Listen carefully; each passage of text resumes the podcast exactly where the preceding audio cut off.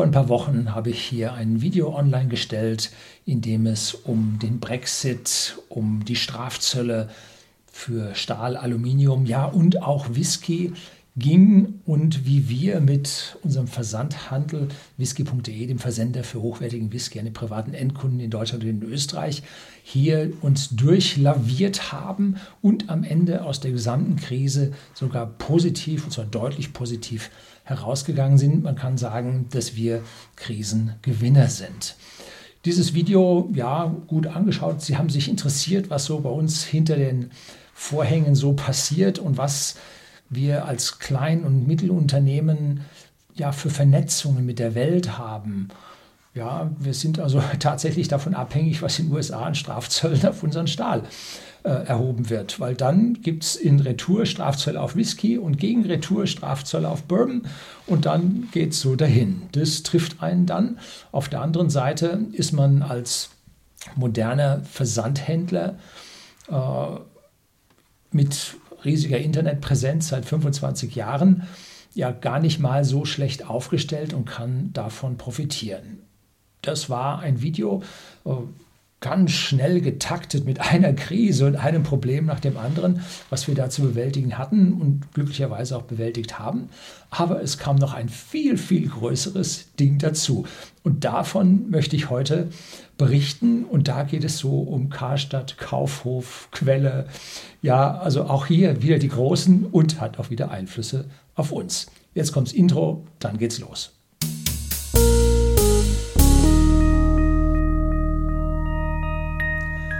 Guten Abend und herzlich willkommen im Unternehmerblog, kurz Unterblog genannt. Begleiten Sie mich auf meinem Lebensweg und lernen Sie die Geheimnisse der Gesellschaft und Wirtschaft kennen, die von Politik und Medien gerne verschwiegen werden. Tja, wenn man im Internet zu den Versandhändlern gehört, die sich eine Position erarbeitet haben, dann hat man das über Jahrzehnte getan und hat über Jahrzehnte mehr richtige als falsche Entscheidungen gefällt. Ja, nicht alles ist richtig, nein, es geht auch mal daneben. Aber in Summe müssen es halt mehr positive Entscheidungen sein als negative. Und wir haben 1994 den ersten Verkauf einer Whiskyflasche an den privaten Endkunden über das Internet abgeschlossen. Damals hießen wir noch nicht whisky.de, sondern damals hießen wir noch The Whisky Store.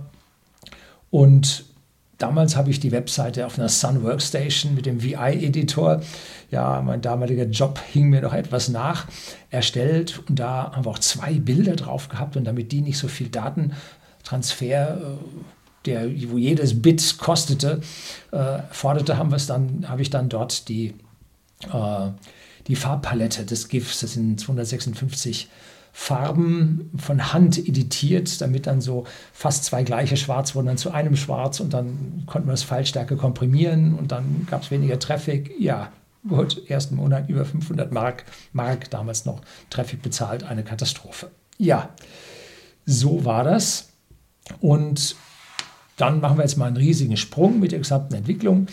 2012, nach 18 Jahren, waren wir dann so groß geworden, dass wir den Umsatz in unserer Halle, wo Sie hier im Hintergrund die ganze Zeit schon ein Bild sehen, nicht mehr abwickeln konnten. Die Halle hatte an der Seite ein kleines Büro, dann hinten ein Palettenlager mit einem großen Rolltor und dann eine Verpackung mit so einem Rollengang und sechs Arbeitsplätzen und auf der anderen Seite vier, fünf Gänge mit äh, ja, dem Flaschenregal, woraus wir gepickt haben und das war eine runde Sache.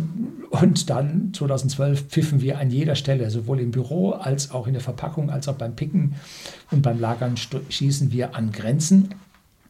Und dann haben wir gedacht, ah, kaufen wir uns jetzt hier ein größeres Grundstück, bauen eine größere Halle, alles gut.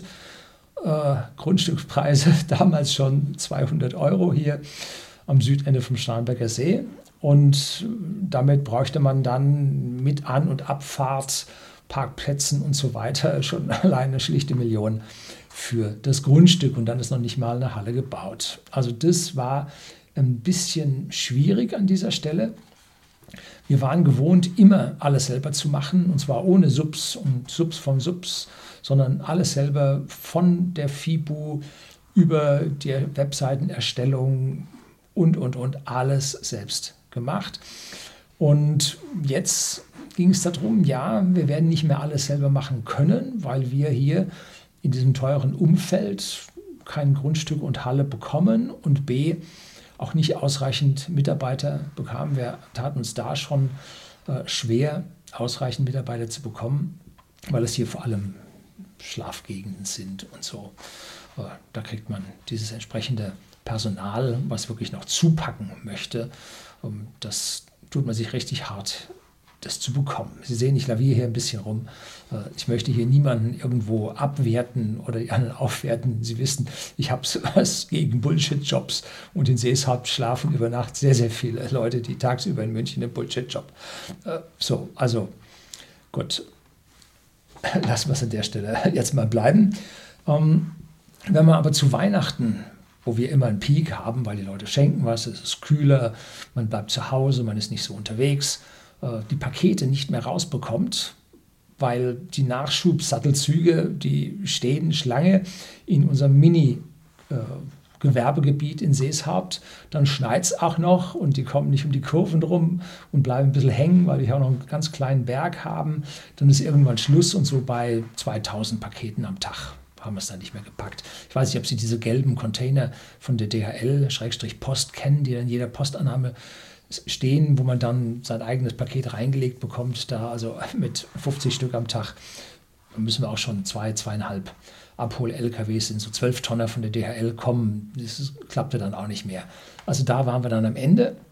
Und jetzt muss man sich im Prinzip von seiner Ware trennen und muss sie zu einem Dienstleister, zu einem Logistiker geben. Die können das richtig gut, die sind darauf angerichtet. Und wir haben damals zwei Entscheidungen gefällt. Zuerst machen wir jetzt mal vorsichtig und lagern nur über den Winter mit den hohen Verkaufszahlen die Schnelldreher bei einem Logistiker aus und gucken mal, wie das so funktioniert. Hm?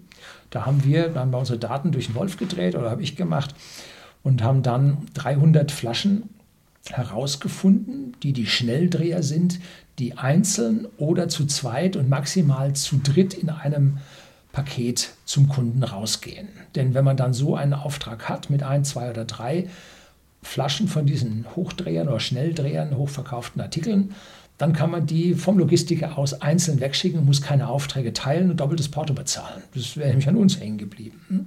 Haben wir also da mathematisch rausgefieselt, diese Teilmenge rausgesucht und das hat dann ganz gut geklappt. Und wenn es nicht geklappt hätte, dann hätten wir äh, die Ware wieder zurückgenommen und hätten dann uns zum nächsten Winter das nächste Unternehmen gesucht. Ne? So, dann Punkt 2 war, wir wollten einen sehr renommierten Dienstleister haben, damit uns da nichts daneben geht. Ja, wenn man sich von Flaschen trennt und die kriegen auf einmal Füße und so, dann freut einen das nun überhaupt nicht. Und wir kannten zu dem Zeitpunkt halt wenig Logistiker an dieser Stelle. Und wir hatten die DHL oder haben die DHL auch heute noch, mit dem wir unsere Flaschen versenden. Und dann haben wir bei denen angefragt und die tatsächlich äh, haben selber Logistik, die sie im Auftrag von Kunden betreiben. Ne? So. Und wenn jetzt irgendwas mit den Paketen und den Flaschen gewesen wäre, äh, das wäre ein DHL-Problem gewesen. Ne? Weil die haben die Flaschen dann in die Kiste gepackt und haben sie an die DHL übergeben zum Versenden. Hm? So, wäre deren Problem gewesen, hat aber auch gut geklappt. Bloß als Kleinunternehmen, Sicherheit ist extrem wichtig. Wenn ihr da was dazwischen kommt, das ganze Zeug funktioniert nicht, ähm, dann sind sie sehr schnell am Markt wieder raus. Ne? Also da dürfen sich wenig Fehltritte an so zentraler Stelle leisten. So, bloß wo macht DHL sowas? Ne? Wir haben keinen Bock da oben nach äh, Kassel zu gehen oder nach Dortmund. Ähm, nee, doch eher nicht. Es ist zwar eine irrationale Angst, dass eine Flasche, die jetzt weiter weg ist, physikalisch auch weiter weg rechtlich ist. Nein, das ist es nicht. Das ist also eine irrationale Angst. Aber man muss sich diese Angst stellen, muss sie berücksichtigen. Und da kam uns jetzt etwas Glück dazwischen. Bei uns in Bayern gab es ja einen großen Versandhändler mit Namens Quelle. Kennen Sie vielleicht noch? Und da gab es dann eine große Fusion mit, vorangetrieben, glaube ich, mit dem Herrn Middelhoff. Äh, mit der Holding Arcandor und die haben nämlich dann Quelle und Karstadt unter ein Dach genommen. Quelle war eines der größten Versandhäuser Deutschlands und die saßen da in Fürth-Nürnberg und mit ähm, dem, ja, der Insolvenz von Quelle äh, ging es dann auch mit Karstadt nicht mehr so wirklich gut weiter, weil wahrscheinlich so die, ja, die Vorteile im Einkauf nicht mehr so da waren. Und die Karstadt Kaufhäuser waren nicht mehr so ausgelastet und deshalb braucht man auch nicht mehr so viel äh, Nachschublogistik. Und Quelle hatte ja schon, schon lange Probleme im Versandhandel und hatte seine IT zu meinem früheren Arbeitgeber, dem größten IT-Outsourcer der Welt, Electronic Data Systems, outgesourced gehabt. Und die Logistik hatten sie zur DHL outgesourced. Das heißt also, äh, Quelle hat da vergleichsweise wenig an diesem Geschäft noch selber gemacht, ähm, sondern hat hier Infrastruktur und Versand schon weggehabt. Ähm, und da ging im Prinzip jetzt die ganze Logistik hin zur DHL. Und mit dem Rückgang der Verkäufe beim Karstadt begannen sich nun diese Hallen, die DHL übernommen hatte, als Outsourcing, komplett mit Mann und Maus, begannen sich diese nun zu leeren. Und statt nun die Leute wie bei Quelle in Fürth nach Hause zu schicken, Riesenpleite gewesen, ähm, suchte DHL weitere Kunden für die Logistik und fand sie auch. So zum Beispiel in der ehemaligen Nachschub oder in der ehemaligen Nachschubzentrale in Südbayern, in der Nähe von München, ähm, wurden also äh, zum Beispiel ein BMW-Ersatzteilversand für Südbayern dann mit angesiedelt. Äh, und gleich neben diesem Versand konnte sich auch ein Whiskyhändler, nämlich whisky.de, der Versender hochwertigen Whiskys an privaten Endkunden in Deutschland und in Österreich, dann auch ansiedeln. Da hatte man für uns dann doch noch ein paar tausend Quadratmeter übrig. Das ging ganz toll. Und dieses Logistikzentrum befand sich halt in wenigen Kilometern Abstand zu dem DHL-Verteilhub. Was ist das? Nun, da kommen die ganzen LKWs, die die von den äh, Postämtern, Schrägstrich, äh, Niederlassungen, ähm, Agenturen eingelieferten Pakete, die kommen dort mit großen LKW an und werden dann dort sortiert und gehen dann auf die LKW, die jetzt zu den anderen paar 30 äh, Verteilzentren gehen und dort dann im Prinzip auf die Ausliefer-LKW dann wieder verteilt werden. Also diese Hubs äh, haben wir, ich glaube 33 oder sind es jetzt schon 34 oder 35, haben wir in Deutschland. Und darüber werden diese ganzen Pakete abgeliefert. Da geht also dann das Paket, äh, werden die Pakete von uns jetzt eingeliefert. Dann läuft eine große Sortieran Sortieranlage und verteilt die auf die im Prinzip 35 Destinationen. 34, ja, die eigene auch wieder. Genau, auf die eigene auch wieder. Und das passiert dann mit allen, die einliefern und dann ab einem gewissen Uhrzeitpunkt Zeitpunkt, äh, stellt man dieses, diese Sortierung jetzt um, dass jetzt diese angesammelten äh, dann jetzt wieder ausgeliefert werden können auf die anderen Lkw, die dann zum nächsten Hub fahren. Also das ist ein ständiger Prozess. Da wird äh, gegen Abend wird auf die Fern-Lkw äh, sortiert und am Morgen kommen die Fern-Lkw und sortieren dann auf die Verteil-Lkw. Das ist also doppelt genutzt und geht, geht wirklich gut.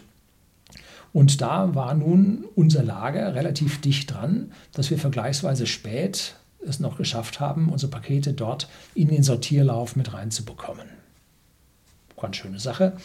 Da konnten wir dann im Vergleich zu unserer Niederlassung, wo wir vorher waren, wo jetzt unsere Büros nur noch sind, in Seeshaupt, ähm, konnten wir dann doch über eine Stunde oder anderthalb Stunden später einliefern und damit am selben Tag mehr Pakete wieder rausbekommen. Eine sehr, sehr schöne Sache. Nach einem Jahr oder nach dem zweiten Winter lief dann alles so gut, dass wir den Rest unserer Logistik dann auch noch zu DHL übergeben haben und dort konnten wir hübsch weiter wachsen weil ja dort der Karstadt nicht mehr ganz so gut und immer schlechter im Prinzip lief, war immer mehr Platz frei. Den konnten wir natürlich nicht nehmen, wir sind so ein kleines Licht gegenüber dem Karstadt, aber kamen noch andere mit rein und so wurde nun aus dem ehemaligen reinen Karstadt eigenen Verteilzentrum oder, oder Lagerzentrum, Logistikzentrum wurden nun ein Mischzentrum mit verschiedenen und da versuchte man nun einen Mix hinzubekommen, dass man das Personal zwischen diesen Unternehmen, die da jetzt sich ein äh, drin waren, äh, dann im Prinzip aufteilen zu können. Ne? 2019 machen wir jetzt einen gewaltigen Sprung weiter, äh, bekamen wir dann im Rahmen des weiteren Abbaus der Karstadt-Filialen zufällig, ganz zufällig mit, ich sage auch nicht, woher wir das haben, dass die Halle nicht DHL gehört, sondern einem Vermieter. Ich weiß nicht, ob der Vermieter, ich kenne den nicht, ob das nun einer der war, dem dann nachher auch die, die Karstadthäuser rausgenommen hat und sie dann an Karstadt zurückvermietet hat und da seinen Reibach gemacht hat. Da war doch einer, weiß ich nicht, ob das der da auch war oder ob das ein ganz anderer war. Und äh, der überlegte sich, ob er am Speckgürtel von München jetzt dort nicht lieber Eigenheime reinbauen würde und den Grund richtig sauteuer verkaufen könnte. Die Halle war ja schon älter. Um, wäre ein gutes Geschäft. Ne? Wie lange jetzt der Mietvertrag dort mit der DHL noch liefe, war unbekannt. Ne? Wusste man nicht so genau, bis wann das geht. Was macht jetzt ein Kleinunternehmer? Der hat Angst. Tja, wenn die DHL da raus muss, wo gehen wir dann hin? Ne? Auch wir haben Kündigungsfristen im Vertrag. Und die sind auch nicht immer so richtig lang, ne? sondern mitunter auch mal, bevor Verträge verlängert werden, auch mal ein bisschen kürzer. Ne? Also schwierig, schwierig. Und wir machten uns deshalb still und heimlich auf die Suche nach einem alternativen Logistikdienstleister. Da gibt es eine ganze Menge, wo man weiß nicht, wer die Guten sind. Ne? Wer ist Krach und Co.? Äh, wer gehört zu Gierschlund und Rafke? Ja, schwierig, schwierig, dass man da nicht reintippt. Und ein Freund meines Sohnes, der arbeitet bei uns in leitender Position, hat einen guten Kontakt zu dem Logistikleiter eines Fanshops eines großen Fußballvereins. Sind wir ein bisschen vorsichtig. Und über den hatten wir Zugriff oder konnten wir Kontakt aufbauen zu einem der besten Logistikberater, die wir bei uns in, ich sag mal, Süddeutschland vermutlich haben und absolut teuer. Ja, da muss man dann mal tief in den Geldbeutel greifen, aber in Relation zur gelieferten Leistung dann doch preiswert. Ja, da, die Logistikkosten bei uns betragen mittlerweile schon einige Millionen pro Jahr. Also da geht es jetzt nicht um wenig. Wenn man da äh, irgendwo 3% teurer rauskommt hinten, das ist richtig viel Geld. Ne? Also da muss man dann aufpassen. Und wenn man es völlig vergeigt und den falschen hat, dann kann man ein halbes Jahr vielleicht nicht ausliefern. Ist man auch weg vom Fenster. Also das ist eine hochgradig äh, schwierige Geschichte. So, und auf dieser Seite müssen wir unsere Mitarbeiter hoch loben in unserem kleinen Team, was wir gebildet haben. Wir waren absolut verschwiegen und haben mit hohem persönlichen Einsatz gearbeitet.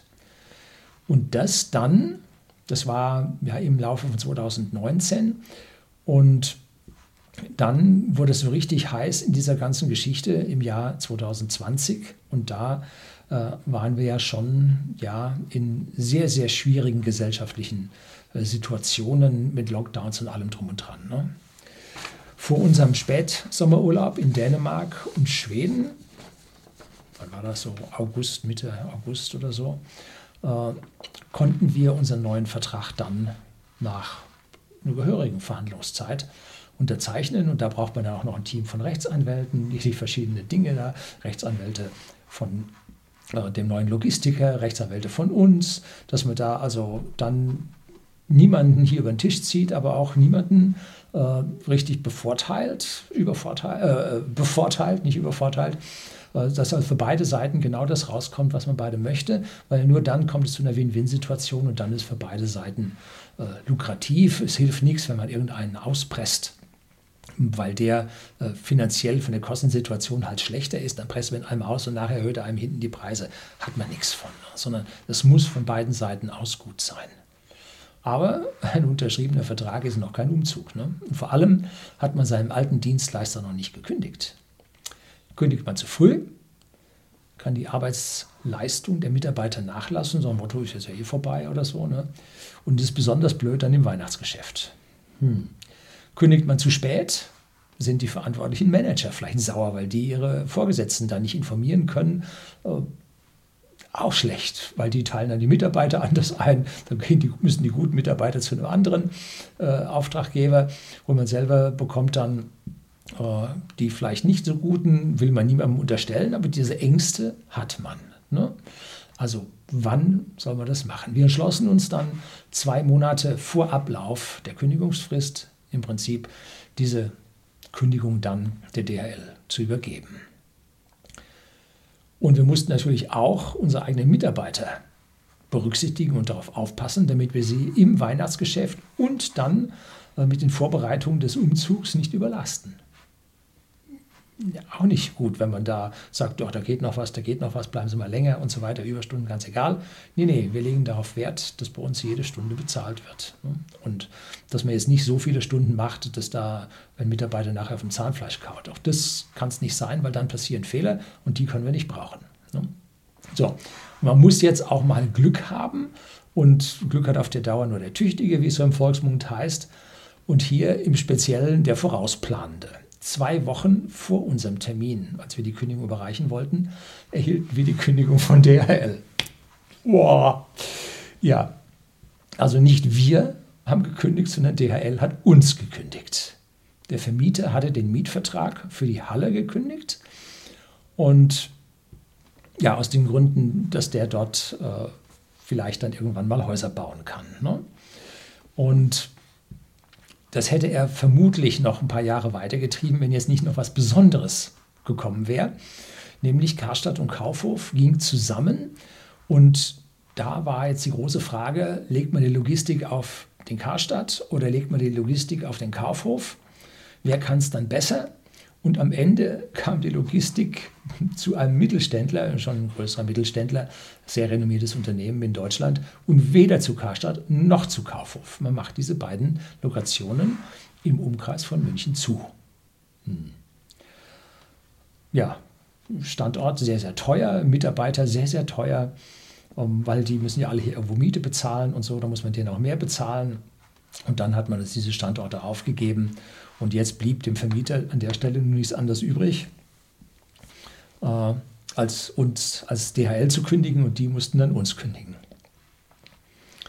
Da sehen Sie die Entscheidung irgendwo in, zwischen Rechtsanwälten in einer Hochhausetage, was man jetzt mit Karstadt und Kaufhof zusammen macht, hat Einfluss auf uns. Peng, da sind Sie Spielball, nicht mehr und nicht weniger. Nein, weniger vielleicht doch noch. Gut. So. Uns schlug man vor, dass wir binnen der kommenden sechs Monate an einen anderen DHL-Standort im Großraum Ruhrgebiet umziehen könnten. Allerdings, dazu bräuchte es dann jetzt einen komplett neuen Vertrag mit neuen Konditionen und das müsste man jetzt verhandeln. Wäre, um es jetzt nett zu sagen, ein wenig knapp geworden. Die Damen und Herren in der Rechtsabteilung der Konzerne achten halt auf solche Dinge nicht und sind nicht wirklich dicht am Kunden. So waren wir wirklich froh, dass wir mit unserem Umzugsprojekt wirklich weit fortgeschritten waren. Unser neuer Dienstleister, den wir ja schon unterschrieben hatten, der hat seine Zentrale im Großraum München, aber eine Niederlassung in Nürnberg. Warum dort? Weil dort die leeren Hallen von Quelle die Preise für die Logistikhallen niedrig halten.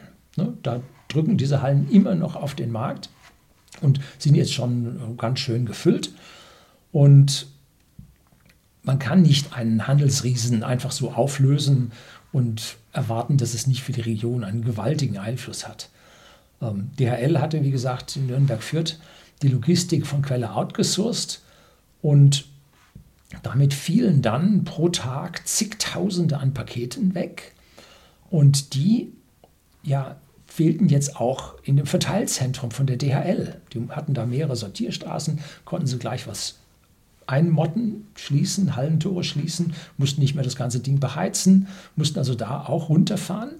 Und die hatten Angst bei DHL, dass sie jetzt, dadurch, dass sie diesen Großkunden verloren hatten, dass sie jetzt weniger Geschäft machen würden. Hatten wir uns speziell bei einer Feier, war das? Menterschweige hier in München der Isar also DHL eingeladen und da erzählten dann die Account Manager, nein, nein, nein, nein, nein, also es ist eigentlich besser geworden, weil die Pakete, die sie bei Quelle mit hohem Logistiknachlass, Rabatt ja, entgegengenommen haben, äh, die kommen jetzt alle von kleineren Unternehmen in der großen Fläche und die zahlen den vollen Preis. Das heißt, mit der Pleite von Quelle wurde es für die DHL besser.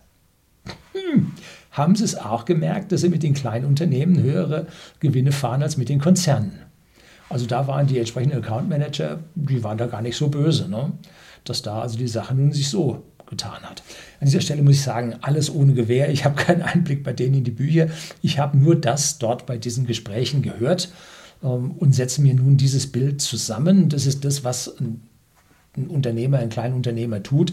Er muss sich ein Weltbild zusammensetzen und an der Stelle dann hoffen, dass das mit der Realität übereinstimmt und die Entscheidungen, die er aus diesem Bild trifft, sich nun in der Realität auch wiederfinden. Wenn es nun ganz anders ist und man hat sich plötzlich gedacht, dann Unsinn rein, Unsinn raus. Da haben sie Pech gehabt. Ne? So. Mit dem Wegfall war also nun das Logistikzentrum in Nürnberg, wo also die Post sortiert, DHL sortiert, war also auch nicht mehr ausgelastet. Und das bringt nun einen tollen ja, Wettbewerbsvorteil innerhalb Deutschlands, weil an vielen Sortierzentren, jetzt in den Zeiten, wo so richtig was los ist, bekommt man nur noch sehr, sehr schlecht Slots, wo man dann seine eigenen Pakete anliefern darf. Da wird vorher verhandelt, dann und dann kannst du die erste Fuhr bringen, dann und dann die zweite, dann in dem, dem Zeitraum, weil die haben ja auch nur eine begrenzte Anzahl an Toren, wo dann der LKW kommen muss und eingefasst wird. Und dann schaut er auf die Uhr und sagt, die Kolette noch und jetzt fahre ich los, sonst komme ich zum Auflieferungszeitfenster nicht mehr richtig. Und was dann später noch anfällt, geht dann entweder mit der nächsten Tour oder dann erst gar am nächsten Tag raus. Und so gibt es da also einen ganz hübschen Wettbewerb äh, zwischen den einzelnen Paketzentren, was die für Slots für ihre Logistiker bieten können. Äh, und wir konnten nun von Nürnberg aus dort hervorragende Slots erhalten, dass wir auch äh, recht spät jetzt in diesem Zentrum trotz Wechsel einliefern dürfen. War ein gravierender Vorteil, den man stärker nicht äh, ja, bewerten kann. Ne? Das sind die sogenannten Cut-off-Zeiten. Vorteil auch noch von Nürnberg. Wir sind jetzt zwei Lkw-Stunden weiter im Norden. Und da wir unseren Versandhandel deutschlandweit und österreichweit äh, betreiben, sind wir jetzt für das große Deutschland mehr in Richtung Mitte gekommen und können nun binnen eines Tages einen höheren Prozentsatz der äh, Empfänger erreichen. Früher war es so, wenn wir in Augsburg eingeliefert haben, als wir Logistik noch zu Hause hatten, da wird der Süden von München, äh, geht nach Augsburg rüber, da fährt er anderthalb Stunden mit seinem oder zwei Stunden mit seinem LKW, da war dann kurz nach dem Mittag, hat er bei uns die Ware schon abgeholt. Ähm, und von dort aus kam man dann mit den LKW auf eine Linie so ungefähr Köln-Dresden, Köln-Leipzig. Ungefähr bis dahin kam man in einem Tag und das nächste ging den ersten Tag später. Jetzt sind wir weiter im Norden und kommen ein entscheidendes Stückchen weiter nach Norden, dass wir jetzt fast alle Teile äh, in, am nächsten Tag dann ausliefern können. Das war so ein massiver Vorteil, weiter nach Norden zu kommen.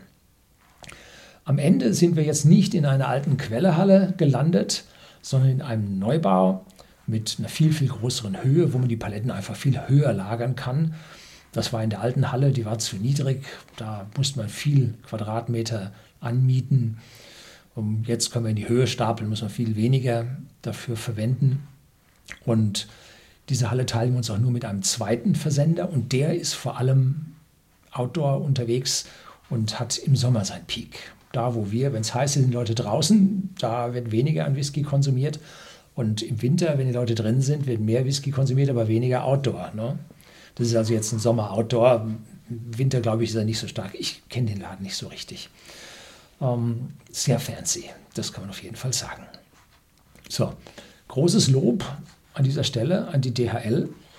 dass sie über das extreme Weihnachtsgeschäft, wo der Vertrag bereits gekündigt war, das war 2020, 2021, wo es den Lockdown vor Weihnachten gab und jeder hat auf einmal angefangen zu bestellen und Sie haben ja selber gemerkt, früher haben Sie vielleicht da vor Weihnachten ein oder zwei Pakete bestellt, jetzt haben Sie zehn bestellt. Das hat geknallt bei den Logistikern ohne Ende. Und da hat DRL einen hervorragenden, perfekten Job gemacht, trotz gekündigtem Vertrag. Ja, von denen zu uns heißt aber auch nichts, äh, wie man mit die Mitarbeiter noch motivieren kann. Und der Karstadt war ja zu, das heißt, die Mitarbeiter vom Karstadt standen jetzt zur Verfügung, solange bis sie neue Jobs gefunden hatten, äh, um bei uns noch mitzuarbeiten. Also das hat ziemlich gut geklappt. Und wir füllten schon vor dem Umzug frisch im neuen Jahr, Januar, Februar, füllten wir jetzt in Nürnberg schon unsere Lager auf mit frischer Ware. Und unsere Mitarbeiter mussten also wirklich Feinplanung machen und Feinsteuern, damit es nicht zu Lieferengpässen kam. Und erschwerend kam jetzt der Brexit dazu, dass die Lieferketten nicht so wirklich liefen. Dann kam äh, immer noch der Lockdown zwischendrin dazu. Es war schwierig. Es war richtig schwierig, aber wir haben es dann doch gut gepackt und der Rest der alten Ware oder der Ware im alten Lager, war ja auch ziemlich brandneue Ware, wurde dann von drei Seiten gezählt, nämlich DHL, die es hergegeben haben, wir, dem es nun wirklich rechtlich äh, im Eigentum hat und äh, der neue Logistiker, der die Ware übernommen hat. Da wurde also eine Ausgangs- Endinventur gemacht, da hat jeder mit Argus Augen drauf geschaut. Ne? Ja, niemand hat da was zu verschenken. Nö. So, und da haben wir dann mit 25 Sattelzügen, haben wir dann die Ware äh, über drei Tage dann ins neue Lager geschafft. Auch hier wieder perfekte Arbeit und keine einzige Flasche ging kaputt. Das muss man sich mal vorstellen. Ne? Seit Frühjahr 2021 laufen wir jetzt mit der neuen Logistik und der Anlauf war ja heftig, weil man hat ja alles geplant und Halle gemietet und so weiter äh, mit den 2019 vorhandenen Mengen und nicht jetzt 30, 40 Prozent mehr. Das war schwierig. Ne? Äh, da musste also nachgestafft werden und, und, und. Und wenn man die richtigen Mitarbeiter selber hat, großes, großes Lob an die Mitarbeiter. Und wenn der Partner die richtigen Mitarbeiter hat, dann klappt sowas auch. Ne? Und jeder freut sich, weil man ja dann jetzt mit mehr Umsatz, mehr Arbeit und an jeder Stelle mehr Geld verdienen kann. Ne? Und deshalb haben wir dann am Ende unseren Mitarbeitern auch eine Extraprämie für diesen hervorragenden Job gegeben. Ja, die war ganz schön groß. Gut, aber sonst machen das nur so BMW und Porsche so zum Jahresende, dass sie da Monatsgehalt oder sowas dann geben. Nein, die geben zwei Monatsgehälter oder sowas. Ne? Ja, ich weiß nicht, ob wenn sie jetzt die Hälfte ihrer Taktstraße stillgelegt haben, ob sie das jetzt noch schaffen wollen, können, dürfen oder oder. Ja, Sie sehen, zu diesen ganzen äh, globalen Problemen kriegt wir jetzt noch ein lokales Problem damit rein. Ne? Wir haben die letzten Jahre gewerkelt bis zum Umfallen.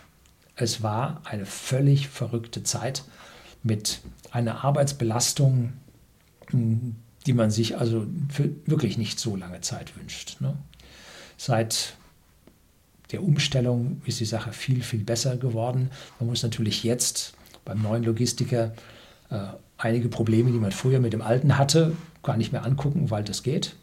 Äh, aber es tauchen neue Probleme auf, die der alte Logistiker nicht hatte. Bei dem flutschen die, aber beim neuen noch nicht. Ne? Sodass man jetzt da noch ein bisschen am Nachjustieren ist. Aber im Prinzip sind wir im Großen und Ganzen dann doch sehr zufrieden und haben uns mit diesem ja, Kündigung äh, und Mussumzug haben wir uns am Ende jetzt doch verbessert. Die, der Logistiker kann die Geschichte äh, autonomer, hat eigene Software, arbeitet nicht mit unserer Software. Äh, wir haben sehr, sehr solide Datenübertragungsprotokolle. Auch tolle Geschichte. Hat man bei uns im Hause richtig viel und richtig gut programmiert.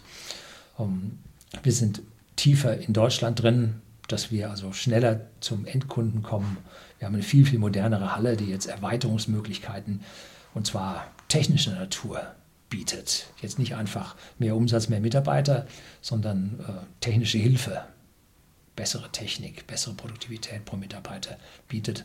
Und das ist dann doch etwas, was uns dann sehr, sehr positiv in die Zukunft blicken lässt. So, das soll es gewesen sein. Heute mal ein kleiner Einblick äh, in unsere Logistik und die Bilder, die Sie gesehen haben äh, im Hintergrund, das waren die aus der neuen Halle, da die entsprechenden Palettenregale und dann die Packtische.